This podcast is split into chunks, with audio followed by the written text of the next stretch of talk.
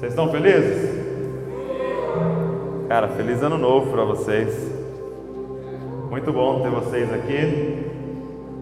A gente poder se juntar para adorar a Deus. A gente poder se juntar para meditar sobre a palavra de Deus. Vou subir esse púlpito aqui, peraí.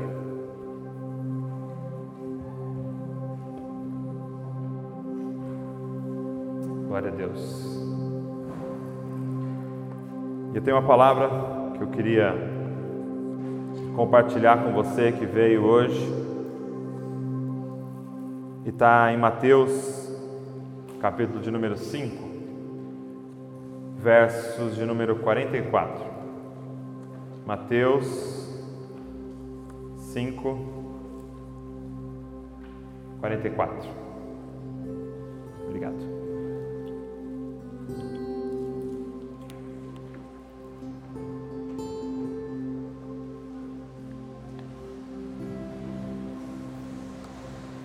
Mateus capítulo 5, verso 44. Olha só o que diz: Eu, porém, vos digo: amai os vossos inimigos, abençoai os que vos amaldiçoam, fazei o bem aos que vos odeiam, e orai pelos que vos tratam com maldade e vos perseguem para que possais ser filhos do vosso Pai que está nos céus, porque Ele faz o seu sol se levantar sobre maus e bons, e faz chover sobre justos e injustos. Interessante o que esse texto diz. Jesus começa a dar várias é, diretivas para a gente, várias ordens, vários mandamentos para nós, e mandamentos extremamente difíceis de fazer é amar os inimigos, abençoar os que nos amaldiçoam, orar ou fazer o bem para os que nos odeiam, orar para os que nos tratam com maldade e que nos perseguem. Quem considera isso aqui extremamente difícil, levanta a mão aí para eu ver. Cara, amar um inimigo, abençoar quem está te amaldiçoando, são coisas extremamente difíceis, mas o que me choca mais é o final, ou a continuação, ele diz assim: Para que possais ser filhos do vosso Pai que está nos céus. Então ele termina dizendo: Se vocês fizerem essas coisas, vocês serão considerados filhos do vosso Pai que está nos céus. Só que Dá uma olhada em outro texto junto comigo, Romanos capítulo 8. Abre aí, Romanos 8. Um pouquinho para frente, depois de Atos. Romanos, capítulo de número 8. Quero ler com você a partir do verso de número 13. Não, vamos ler o verso de número 15. Romanos 8, 15. Então, em um texto nós estamos, Jesus está dizendo: se você amar seu inimigo, se você orar por quem te persegue, se você bendizer aqueles que te amaldiçoam, vocês então serão considerados filhos de Deus. E olha o que diz Romanos 8,13: Porque não recebeste um espírito de servidão para somente temerdes, mas recebeste o espírito de adoção, pelo qual clamamos Abba Pai. E o mesmo espírito que dá testemunho com o nosso espírito de que somos filhos de Deus. Então, se um texto está dizendo que você precisa praticar aquelas obras para ser filho de Deus, no outro texto está dizendo que nós somos considerados filhos de Deus pelo Espírito. E aí, quando eu olho para esse texto de Mateus, eu entro numa confusão. Porque eu entendo que só tem como ser filho de Deus pelo Espírito, mediante a fé. É para aqueles que creem. E Paulo vai enfatizar com todas as letras que não é pelas obras, mas é pela graça que você é considerado filho de Deus. O próprio Jesus em João 3 vai dizer você tem que nascer de novo. Mas aí ele fala: Mas peraí, ama os seus inimigos, ora para quem te persegue, abençoa quem te maldiz, e aí você vai ser considerado filho de Deus. Por que, que esses dois textos estão se contradizendo? É pelo Espírito ou é pelas obras que nós somos considerados filhos de Deus? E aí, eu vi uma explicação que faz todo sentido. O grande lance é que nos dois textos a palavra filho é diferente no original. A palavra filho em Romanos 14 não é a mesma palavra filho em Mateus 5. São duas palavras diferentes. Aqui em Romanos capítulo 8, no verso de número 16, diz assim: ó, O mesmo Espírito dá testemunho com o nosso espírito de que somos filhos de Deus. A palavra filho aqui é teknon. Teknon, no original grego. E teknon é o que? Criança.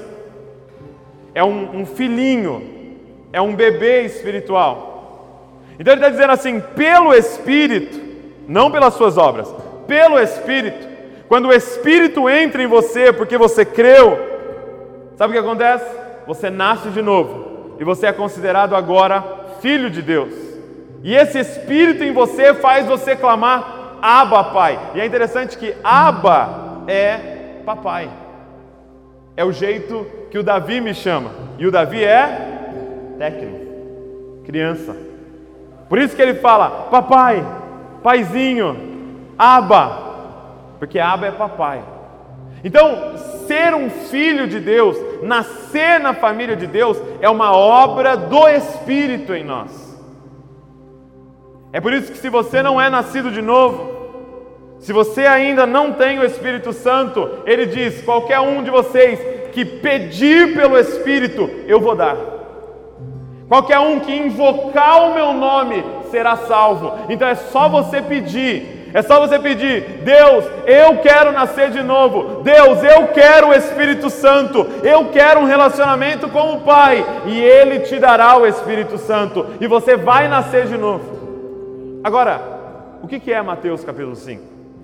Quando ele diz que se você amar os seus inimigos, se você abençoar quem te maldiz, se você orar por aqueles que te perseguem, você será considerado filho de Deus. A palavra, a palavra filho em Mateus 5 não é tecnon, é ruiós. E o que é ruiós? É um filho maduro de Deus. Então presta atenção. Se você quer nascer de novo como filho de Deus, basta você clamar a Ele pedindo o Espírito Santo, porque o Espírito que habita em nós clama Abba Pai.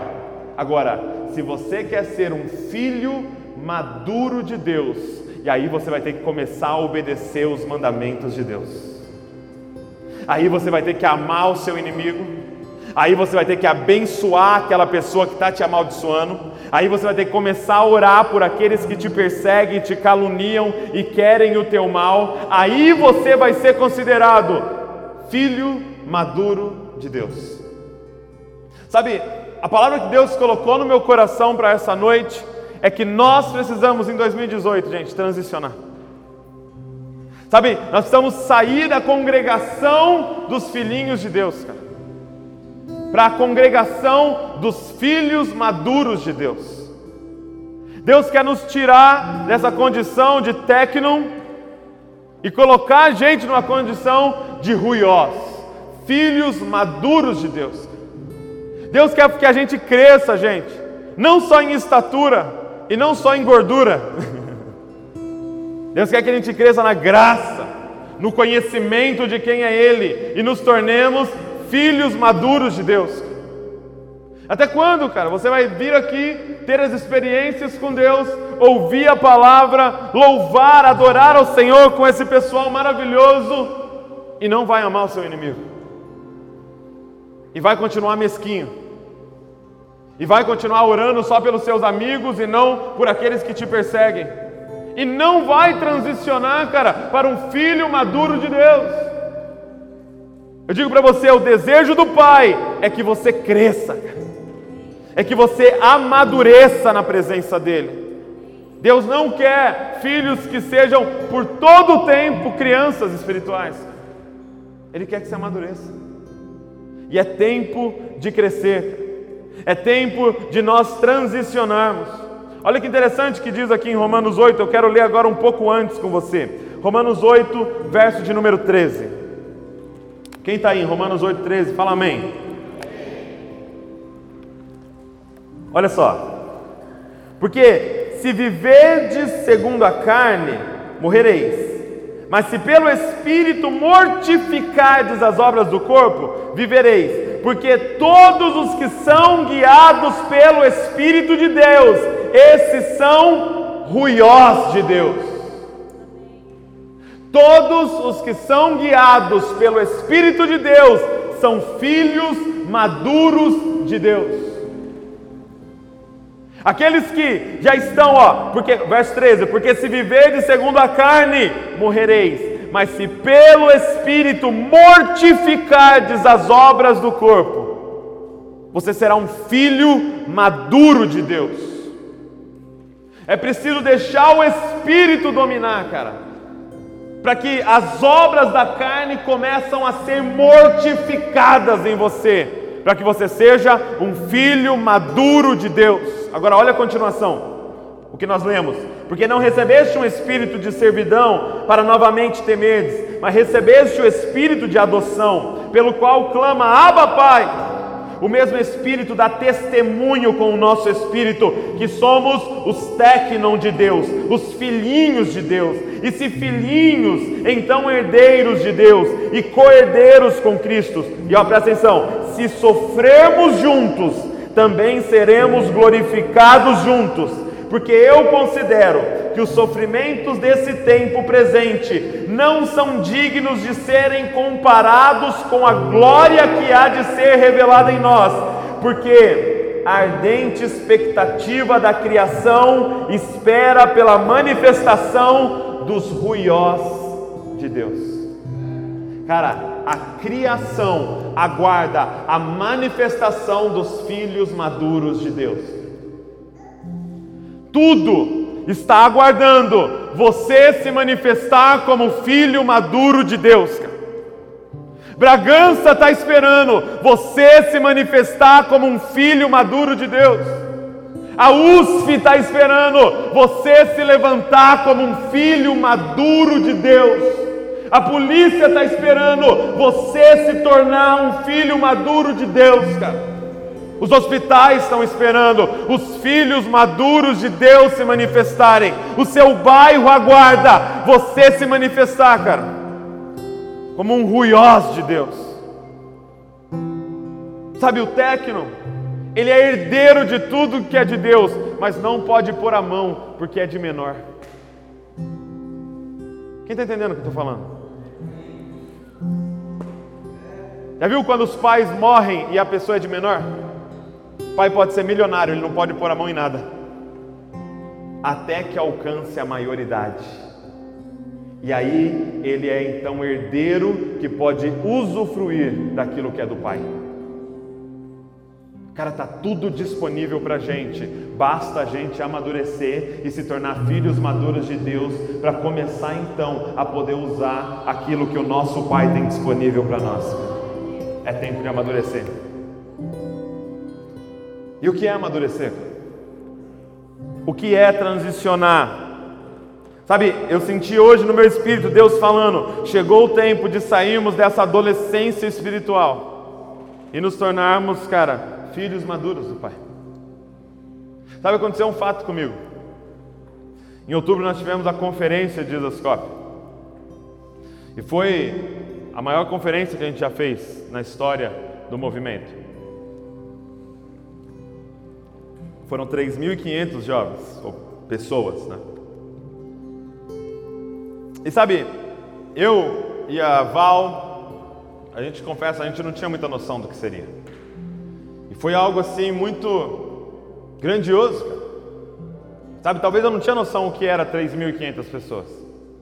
E a gente não tinha noção da repercussão que daria é, online e na nossa nação. Mas por onde a gente anda, alguém chega e aborda a gente, cara, assistir a conferência ao vivo ou através dos vídeos depois. E, e, a gente viu a coisa acontecendo nas redes sociais e tudo acontecendo por causa da conferência. Lá na conferência, é, é, eu não sei quantos estavam lá, nós montamos uma, uma, livraria, uma livraria lá fora. Porque uma, das, da, uma parte da missão do que Deus nos mandou fazer é, cara, causar uma mudança na nossa nação através da literatura. Então você vai ver que por onde a gente anda vai ter livro. E tudo que a gente fala tem um livro envolvido, porque a gente quer fazer o Brasil ler e a gente crê que a gente vai mudar essa nação também através da literatura. Então a gente se tornou uma agência de indicar livros. Então nós montamos uma livraria. E eu coloquei vários livros lá de vários autores. E sabe, um cara que eu queria honrar aqui, é... de tudo isso que está acontecendo, cara, é o meu pai. Sabe, essa paixão que eu tenho por livros não é minha, foi meu pai que colocou em mim. A vida inteira, cara, eu nunca, sem brincadeira nenhuma, não estou exagerando, eu nunca vi meu pai sem um livro na mão durante toda a minha vida. Eu nunca vi meu pai sem estar lendo algum livro.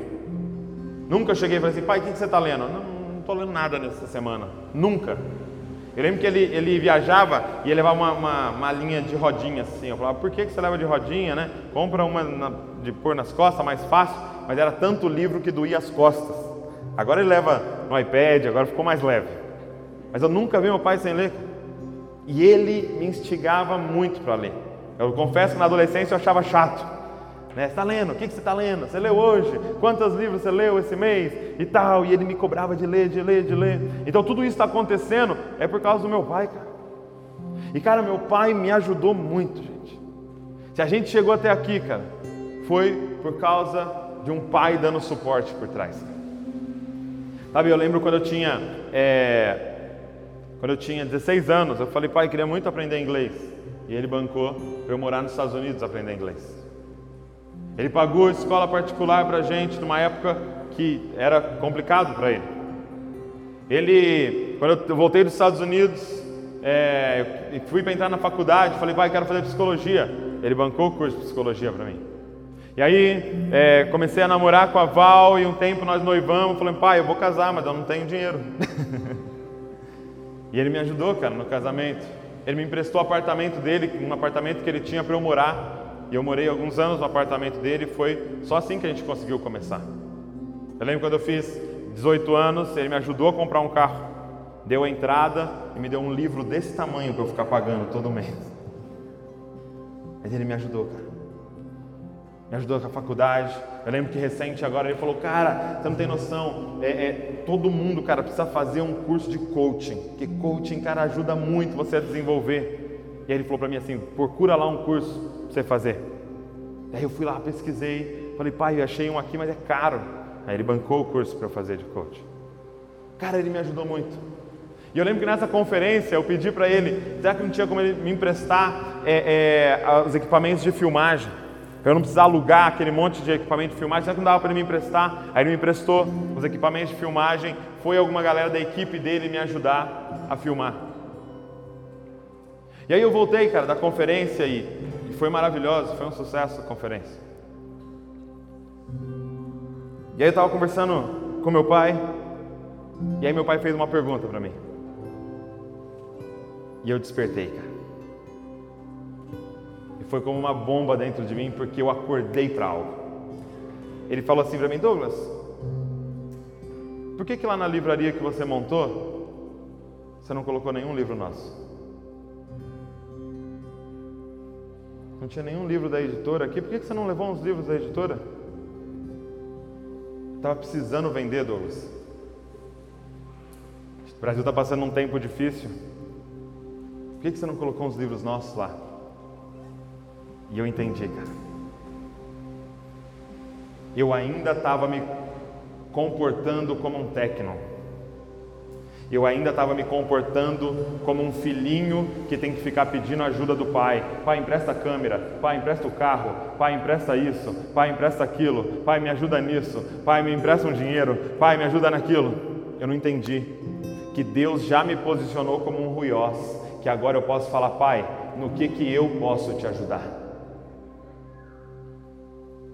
Pai, no que que eu posso contribuir para você? O que é transicionar de uma criança, um adolescente espiritual, para um filho maduro de Deus espiritual? É parar de falar para Deus: Deus, me dá, Deus, me dá, Deus, me dá, Deus, eu quero isso, Deus, eu quero aquilo, e você ajoelhar e falar: Deus, o que, que o Senhor quer? Deus, eu não vou te falar hoje o que eu quero, eu preciso ouvir o que o Senhor quer e que eu possa contribuir para o Senhor. Papai, hoje eu não vou falar para você o que eu quero que o Senhor faça na minha vida, eu quero que o Senhor fale o que o Senhor quer que eu faça para você, porque eu agora sou um filho maduro e eu quero contribuir para aquilo que o Senhor está fazendo, não simplesmente o Senhor contribuir para o que eu estou fazendo. Quem está entendendo o que eu estou falando? Cara, ser filho maduro de Deus é parar de convidar Deus para ouvir o seu choro e você passar a ouvir o choro de Deus. É parar de pedir para Deus enxugar suas lágrimas e você enxugar as lágrimas de Deus. Deus está chorando sobre Bragança Paulista, procurando filhos maduros que vão enxugar as lágrimas dele com suas obras de justiça. Mas você está preocupado com Deus ainda enxugar suas lágrimas. A gente precisa transicionar, cara. Meu Deus.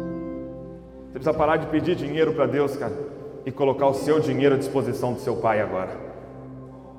Quem está entendendo o que eu estou falando, cara? Cara, eu sinto que Deus vai nos transicionar, cara. Cara, eu sinto que Deus vai nos amadurecer nesse ano, cara. Sabe, chega de chegar para o pai e falar, pai, eu estou com essa dor, com essa dor, com essa dor. Eu, isso é importante, isso é bom, mas chegou o tempo de você perguntar a Deus qual é a tua dor.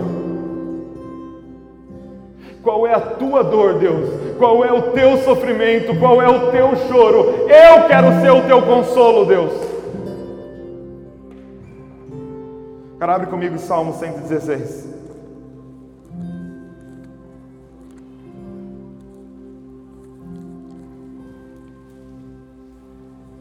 Salmo 116.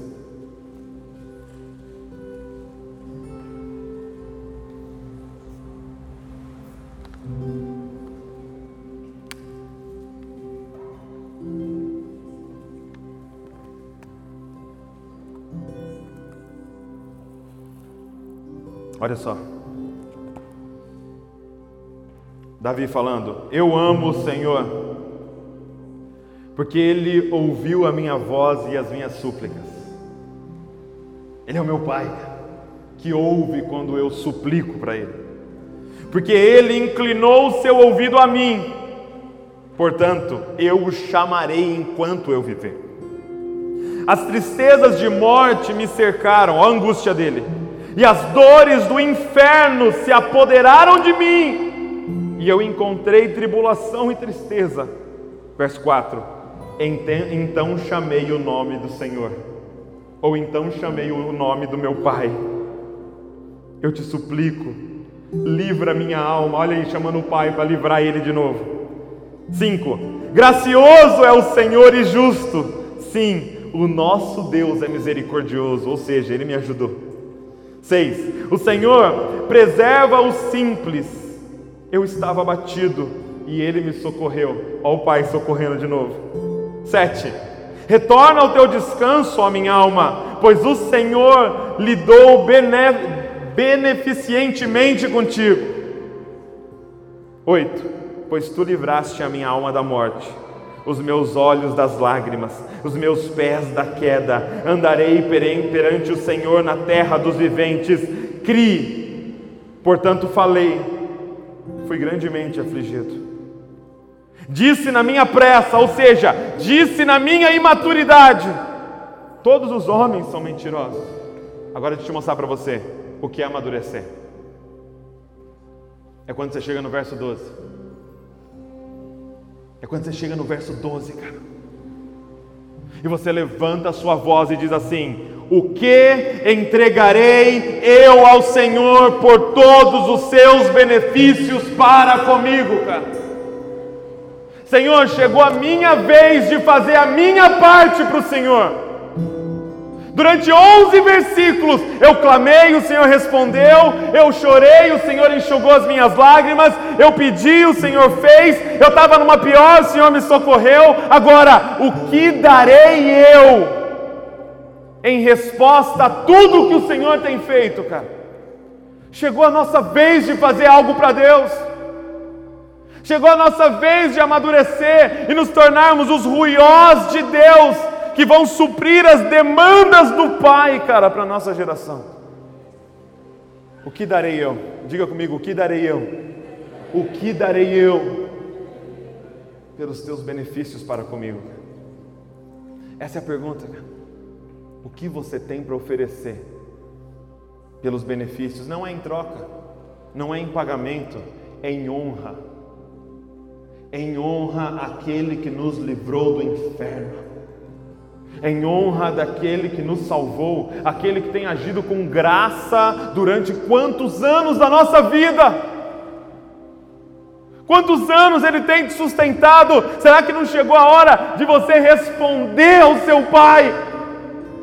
Será que não chegou a hora de você fazer algo por ele? Sabe, eu escrevi aqui assim: maturidade espiritual é parar de apresentar os seus problemas para Deus, te ajudar e perguntar dos problemas dele para você o ajudar. Sabe, quando ele diz assim: Ei, eu cuido de você, cara. Eu te dou roupa, eu te dou alimento. Olha, olha os passarinhos, eu não cuido dos passarinhos. Olha os lírios do campo, eu não visto os lírios do campo. Não peçam por essas coisas, porque pede por essas coisas os pagãos. Ou seja, ele está falando: para de me apresentar os seus problemas e decide se envolver com os meus problemas. Ele diz assim: busque em primeiro lugar o meu reino e a minha justiça, e essas coisas eu acrescento na sua vida. Transiciona, cara, de uma oração de pagão que só pede para uma oração de um cidadão do reino que quer contribuir para aquilo que Deus está fazendo na sua geração, cara. Entra na escola dizendo: Deus, o que o Senhor está fazendo nesse lugar? Para eu me juntar a Ti naquilo que o Senhor está fazendo aqui. Agora, o que é ser um filho maduro de Deus? Abre lá em Romanos 8 de novo, eu quero te mostrar. Romanos 8.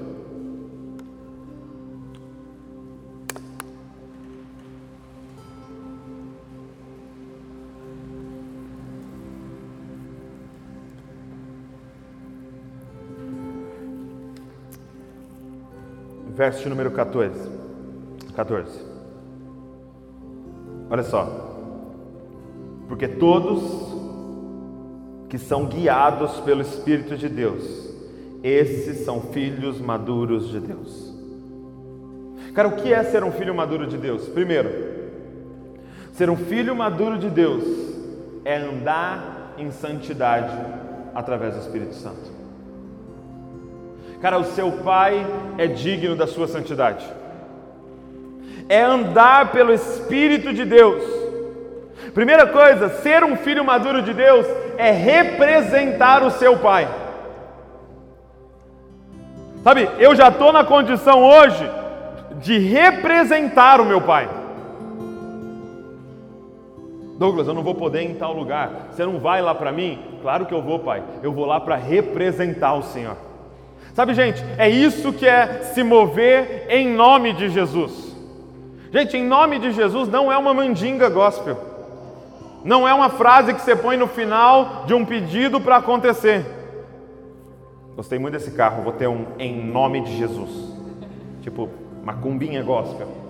Vem carro para mim. Não tem nada a ver isso. O que, que é em nome de Jesus?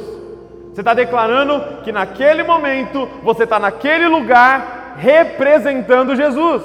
Ei, Jesus está lá no céu, tá governando o universo, ele mandou eu no lugar dele. Eu estou aqui em nome de Jesus. Quem está entendendo? Sabe, eu vi uma história de um fazendeiro que ele tinha um caseiro. E aí ele ia fazer uma viagem longa. E ele falou para o caseiro: Olha, eu vou fazer uma viagem longa. Então o que, que eu fiz? Eu fui ali na cidade e eu falei com o pessoal do comércio que você está me representando. Então, o que você precisar aqui para cuidar da fazenda, pode ir lá e pedir, tá bom? No meu nome, que eles vão te dar, tá bom? Tá liberado. Você pedir lá no meu nome, eu já deixei combinado, eles vão te dar. E aí o fazendeiro foi viajar. E aí ele voltou depois de meses. E aí ele chegou e ele viu que a, a, a cerca da entrada estava toda quebrada. E aí ele entrou e ele viu que o mato do caminho estava todo alto. E as árvores sem podar. E ele viu que, que a fazenda estava toda suja. Que a piscina estava suja. Ele achou muito estranho, será que aconteceu alguma coisa? E aí ele começou a ir para a casa do caseiro. E aí ele chegando assim, ele viu que a casa do caseiro estava toda pintada. E tinha uma Hilux estacionada na porta. Aí ele é, é, é, começou a entrar assim na casa do caseiro, ele viu uma televisão de 52 polegadas 3D. E um sofá novo. Aí ele encontrou o caseiro e falou: Meu, o que aconteceu? Ele falou: Ué, eu, eu fui lá no, no, no comércio e pedi tudo no seu nome. E eles me deram. Ele falou: Não, cara, você não entendeu. Era para pedir em meu nome, para cuidar da fazenda, não para o seu benefício. Era pedir, era para pedir em meu nome, para cuidar do que é meu e eu deixei na sua responsabilidade, não para montar o seu império. Quem está entendendo o que eu estou falando, cara? Nós representamos o nosso Pai, cara. Nós entramos na faculdade em nome de Jesus. Nós entramos no nosso, nosso trabalho, sentamos naquela escrivaninha em nome de Jesus. Você coloca o seu uniforme e vai em nome de Jesus, cara. Você é um representante de Cristo. Amadureça, cara, porque Jesus é o ruiós de Deus. Ele é o filho maduro de Deus e precisa de filhos maduros representando Ele. É tempo de amadurecer, gente. E olha o que o versículo 13 diz: Porque se viver de segundo a carne, morrereis, mas se pelo Espírito mortificardes as obras do corpo. Ou seja, é santidade, gente. Nós não somos, é, é nós não andamos em santidade para sermos salvos, nós andamos em santidade para sermos sal. Quem está entendendo o que eu estou falando? Nós andamos em santidade porque a gente representa. Gente, eu não faço tudo certo para virar filho do Josué. Eu faço tudo certo porque eu represento o nome do Josué. Você não faz tudo certo para ser adotado pelo Pai. Ele te adotou pelo Espírito e você é um tecno, um filhinho dele. Agora amadureça, cara, porque você representa Ele. O nome dele está colado na sua testa e todo mundo sabe que você serve a Ele. Você precisa representá-lo, cara. E o seu Pai é santo. Você precisa andar em santidade. Seu Pai é santo, cara e Ele conta com você para espalhar a imagem dele em toda a terra. Ele conta com você, cara, para que a sua família conheça quem Ele é. É você que entra, você é Jesus entrando na tua casa, cara. Mortifica as obras do corpo. Jesus vai falar: se o teu olho te faz pecar, arranca. Se tua mão te faz pecar, corta. Ou seja, faz o que for necessário, mas me representa com dignidade que darei eu por todos os teus benefícios? Sabe o que você vai dar? Santidade ao Senhor, cara. Termina o namoro, cara. Pede demissão do emprego. Faz o que for necessário, mas anda em santidade diante do Senhor, porque Ele é digno, cara porque pelo que Ele fez por nós, Ele é digno do preço que nós tivermos que pagar para representar Ele com dignidade. Santidade. E aí ele continua. Ele diz assim: olha, no verso de número 17: E se filhos ou, ou filhinhos, então herdeiros, herdeiros de Deus e co-herdeiros com Cristo e se sofremos juntos, também seremos glorificados juntos. Porque, presta atenção, 18, porque eu considero que os sofrimentos deste tempo presente não são dignos de serem comparados com a glória que há de ser revelada em nós, porque a ardente expectativa da criação espera a manifestação dos filhos maduros de Deus. Qual é o segundo a segunda característica de um filho maduro de Deus é ele compartilha dos sofrimentos do pai. Sabe, o pai está sofrendo. O nosso Deus está em sofrimento nesse momento por causa de toda a injustiça que está acontecendo, cara. Será que nós estamos em festa? O nosso Deus, olha, olha o que ele diz, verso de número 20. Porque a criatura, a criação ficou sujeita à vaidade não voluntariamente, mas por causa do que a sujeitou em esperança, porque a própria criação também será libertada da servidão da corrupção para a gloriosa liberdade dos filhos de Deus. Verso 22. Porque nós sabemos que toda a criação, presta atenção, toda a criação geme, sofre dores de parto até agora. A criação está o quê? Gemendo. A criação está gemendo de dor, cara. Olha a continuação. E não só ela, verso 23, mas nós também, que temos as primícias do Espírito, também gememos em nós mesmos, esperando a adoção, a saber, a redenção do nosso corpo, porque somos salvos em esperança, mas a esperança que se vê não é esperança. Como, pois, esperar o que um homem vê? Mas se esperamos o que não vemos, então com paciência o aguardamos. 26, 26. Semelhantemente, o Espírito também nos ajuda em nossas fraquezas, porque não sabemos o que devemos orar como convém, mas o Espírito intercede por nós com gemidos que não podem, podem ser proferidos. Presta atenção, a natureza está gemendo. Os santos estão gemendo e o espírito está gemendo, eu queria te convidar a entrar no sofrimento do seu Senhor. Filhos maduros de Deus, tenha coragem de perguntar para o Pai: Pai, o que, que o Senhor está sofrendo? Filhos maduros de Deus, tenha coragem de fazer essa oração: Deus, compartilha comigo os teus sofrimentos. Deus, compartilha comigo o seu gemido. Você tem coragem? Fala, Deus, adiciona mais tristeza na minha vida. Cara, Jesus já deu, a, já, já, já pintou a bola para nós. Ele disse: Bem-aventurado os que choram. Bem-aventurado os que choram. E olha como isso é louco, porque bem-aventurado significa felizes. Ele estava dizendo: Felizes os que choram. Ou seja, felizes os que descobriram pelo que o Pai está chorando e se juntam ao Pai nesse choro, nesse gemido, se juntam à natureza, se juntam à igreja, se juntam ao Espírito para gemer, cara, para que nasça a nova criação. Você sabe qual é a minha oração para 2018? É: Senhor, me faz sofrer mais pelas tuas causas não por ansiedades, antecipando coisas que eu nem sei se vai acontecer, pelo que está acontecendo e o Senhor está gemendo. Gente, está acontecendo um monte de injustiça nesse momento, nessa cidade. O nosso Pai está chorando por causa das injustiças dessa cidade, cara. Nós temos que pedir para Ele, Papai, compartilha conosco os seus fardos. Deixa nós nos tornarmos os teus intercessores. Deixa a gente chorar junto com o Senhor no nosso quarto, clamando pela redenção da nossa cidade, Senhor. Cara, nós precisamos amadurecer, cara. Não é uma festinha no Juba. Nós precisamos sair dessa adolescência espiritual e nos tornarmos filhos maduros de Deus que perguntam: Deus, compartilha comigo os teus problemas.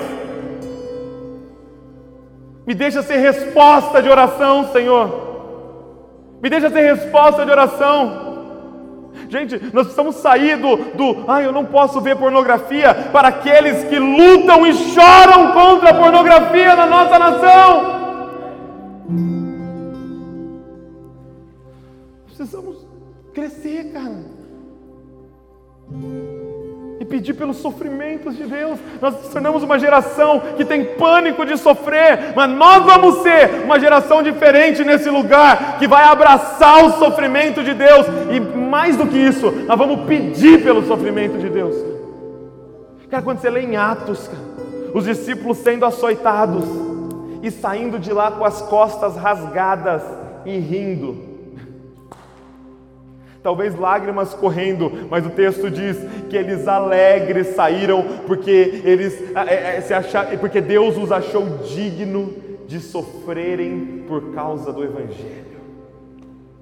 Sabe por que eles saíram alegres? Porque eles falou: "O meu papai me achou um filho maduro o suficiente para deixar eu participar das feridas de Cristo Jesus." Pede para participar do sofrimento do seu pai, cara. Pede para Ele compartilhar com você os pesos dele. Nós temos que ser como Sirineu, aquele que foi escolhido para carregar a cruz junto com Cristo. Cara, nós temos que virar filhos maduros para enfiar o pescoço debaixo da cruz de Cristo e falar: Jesus, eu vou te ajudar a carregar isso aqui com vocês. Compartilhe o seu fardo comigo, Jesus, porque eu vou te ajudar a carregar o fardo que está sobre Bragança Paulista. Eu vou me tornar intercessão nesse lugar. Por causa das suas dores. Pergunta para Deus: Deus, quem são seus inimigos? Para que se tornem os meus inimigos também. E pode acreditar que não é a galera que você acha que é inimiga, Deus é apaixonado por essas pessoas.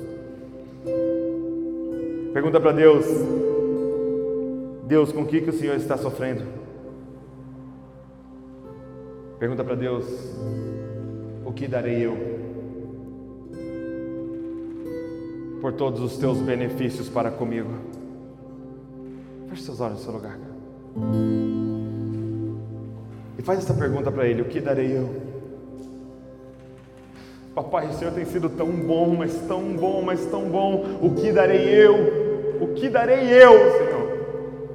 O que o Senhor me deu é uma lista sem fim, Senhor. Agora, o que darei eu por todos os teus benefícios para comigo, Senhor?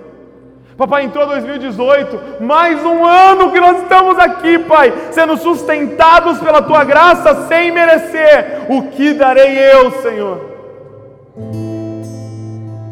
por todos os seus benefícios.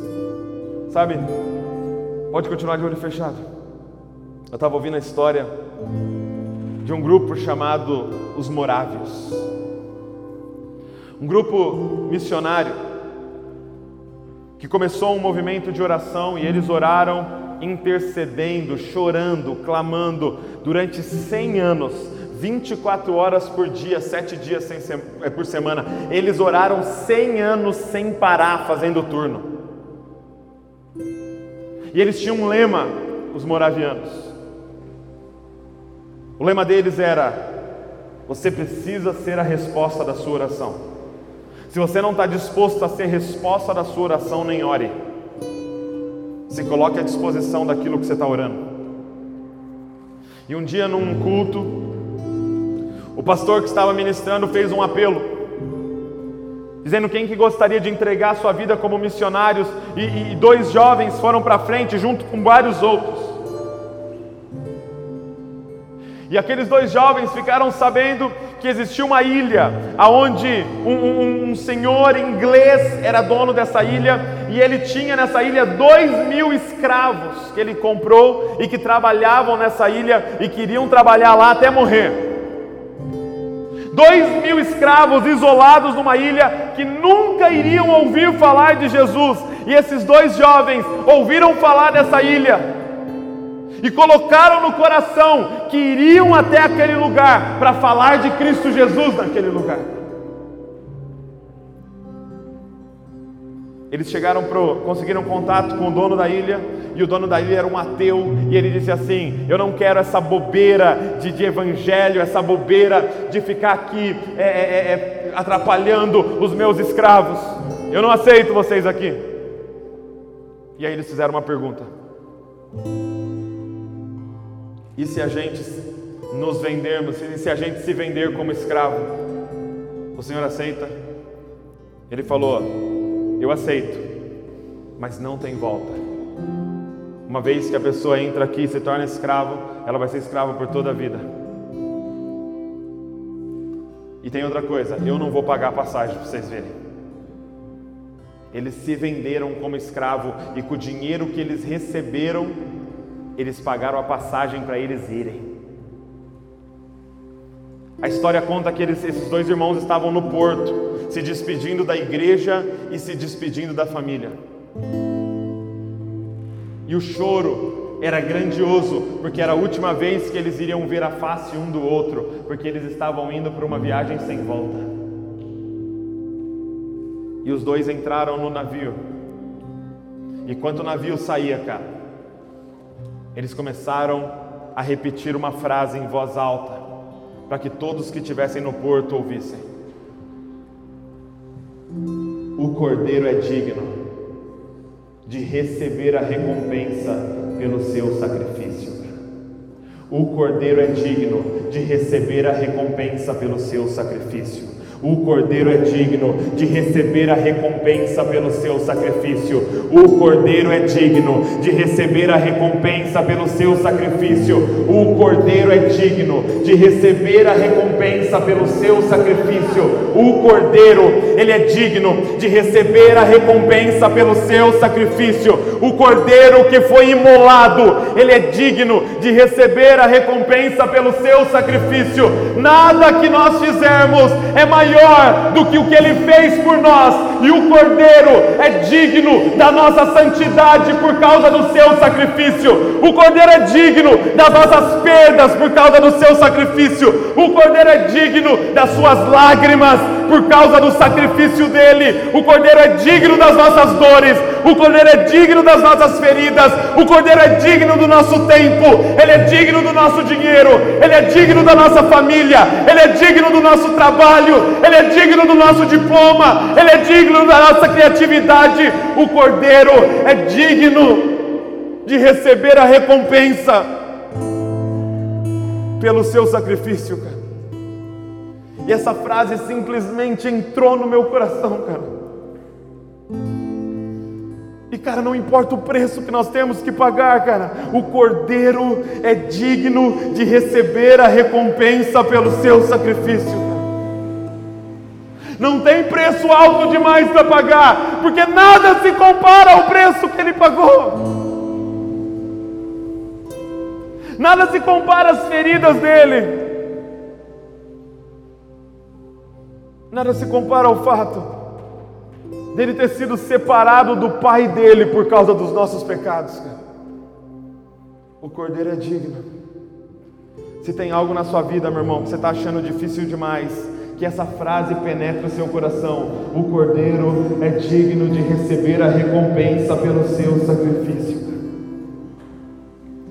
Em honra ao Cordeiro, faz o que você tem que fazer, mas anda em santidade, em honra ao Cordeiro, faça o que você tiver que fazer, mas represente Ele com dignidade, em honra ao Cordeiro, clame ao Pai que compartilhe com você os sofrimentos dele, em honra ao Cordeiro. Coloque de pé no seu lugar.